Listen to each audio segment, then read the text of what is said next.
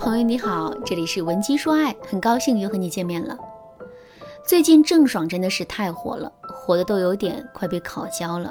俗话不是说嘛，一人上热搜，全家都被翻得底朝天。这不，随着郑爽事件的不断发酵，张恒的各种渣男操作，让网友们纷纷把目光投向了郑爽前任张翰。为什么是张翰，不是胡彦斌呢？这是因为在郑爽的几个前任当中，张翰是唯一一个没有说过郑爽一句坏话的人。即使在他被郑爽的粉丝黑、被全网骂渣男的时候，他也没有攻击过郑爽一次。四月二十八日，张翰在《妻子的浪漫旅行》第五季节目当中点了一碗牛肉面，这一动作随即便引发了人们的热议。一碗牛肉面而已，为什么网友会这么感兴趣呢？这是因为在张翰和郑爽刚刚分手的时候啊，张翰因为太饿，在节目当中点了一碗牛肉面。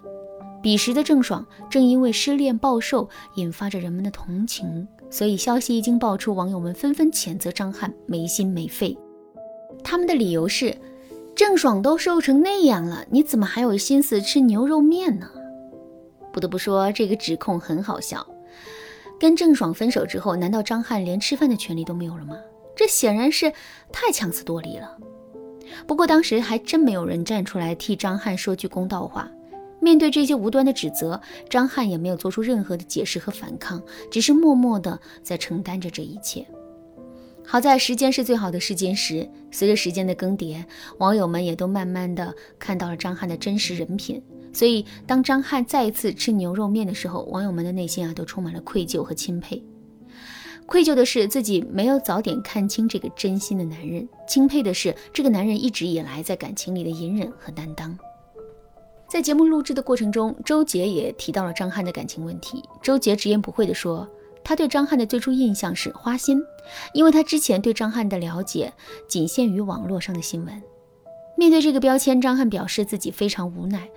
后面他更是直接说出了自己的心声。张翰说：“我在十年的时间里只谈了两个女朋友，这个叫花心吗？而且我谈的每一段恋爱，我都是爱到了最后一刻。”这两句话充满了无奈和深情。现在听起来，我们的内心更是充满了感动。可是，如果这句话放在当年，我们只会觉得是一个借口。其实这并不是张翰一个人的命运，也是很多真正的好男人在感情里的命运共同体。如果说渣男是一瓶可口可乐，那么好男人就是一杯白开水。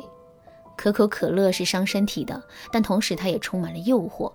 白开水确实是有利于我们身体健康，但它平平淡淡，毫不起眼，真的很容易会被我们忽视。听到这儿，大家肯定都知道了，想要找个靠谱的好男人。我们就要同时具备两个能力，第一个能力是抵制诱惑的能力，我们要能够扛得住渣男的甜言蜜语；第二个能力是从平淡中发现美好的能力。那么，我们到底该如何拥有这两个能力呢？首先，我们来说第一个能力啊，抵制诱惑的能力。大家都很喜欢喝奶茶，为什么喜欢喝奶茶呢？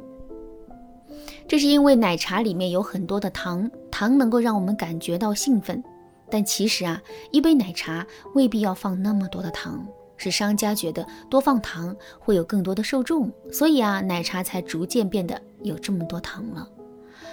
感情也是如此，渣男本身其实并没有那么多能够让我们喜欢的特质，只是他为了能够让我们快速的喜欢上他，这才给自己添加了一些特质。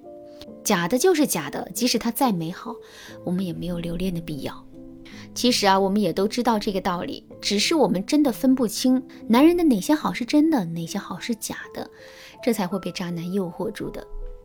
换句话说，就是想要提高自身抵制诱惑的能力，我们就要先去把男人伪装的好识别出来。具体该怎么识别呢？下面我就来给大家分享两个实用的方法。如果你想在这个基础上学习更多的方法，也可以添加微信文姬零零九，文姬的全拼零零九，来预约一次免费的咨询名额。好，第一个方法，定向检验法。什么叫定向检验呢？一般来说，在对一件事情进行分析并做出判断的时候，我们会参考很多的标准。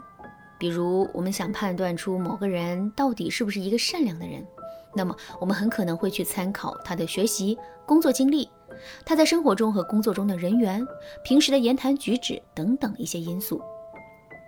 可是我们的时间和精力是有限的，如果我们把考验一个人的范围扩得太大的话，那么在每一个具体的项目上，我们肯定不会对那个人有一个很深刻的了解。在这种情况下，如果我们面对的是一个很善于伪装自己的人的话，那么我们真的很容易会被欺骗。所以，为了更高效率、更精准地检验出一个人的心意，我们不如毕其功于一遇。我们不如毕其功于一遇。我们不如毕其功于一遇，采用定点检验的方式去试探对方。还是拿上面的例子来说吧，我们想检验一个人是不是善良，别的我们都可以不管。只需要一直盯着他，看他是不是会乱扔垃圾就好了。如果男人从不乱扔垃圾，即使手里的东西再多，周围的垃圾桶再少，他也会找到垃圾桶去处理这些垃圾的话，那么男人大概率会是一个非常善良的人。相反，如果男人总是习惯性的乱扔垃圾，即使垃圾桶就在身边，他也会把垃圾扔在地上的话，那么这个人肯定不会善良到哪里去。感情也是如此。如果我们把自身的注意力全都放在了渣男的整体特质上，那么我们大概率是会被渣男绕晕的。这是因为绝大多数的渣男在伪装自己的时候啊，都会坚持一专多能的原则。所谓的一专，就是他们会在一两个方面表现的特别突出和亮眼，这也就是我们常说的人设。而多能则指的是。在自己不擅长的地方，渣男也会极力的让自己维持在及格线以上的水平。正是基于这个事实，如果我们不是在一个地方死盯着男人的话，我们大概率会被渣男欺骗的。所以啊，想要精准的识别出一个渣男，我们就一定要对渣男进行定点的检验。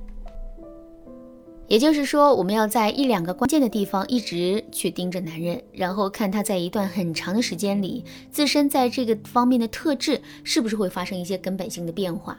如果发生了根本性的变化，这就证明这个男人之前一直在伪装自己。好啦，今天的内容就到这里了。剩下的部分我会在下节课继续讲述。如果你对这节课的内容还有疑问，或者是你本身也遇到类似的问题，不知道该如何解决的话，你都可以添加微信文姬零零九，文姬的全拼零零九来预约一次免费的咨询名额。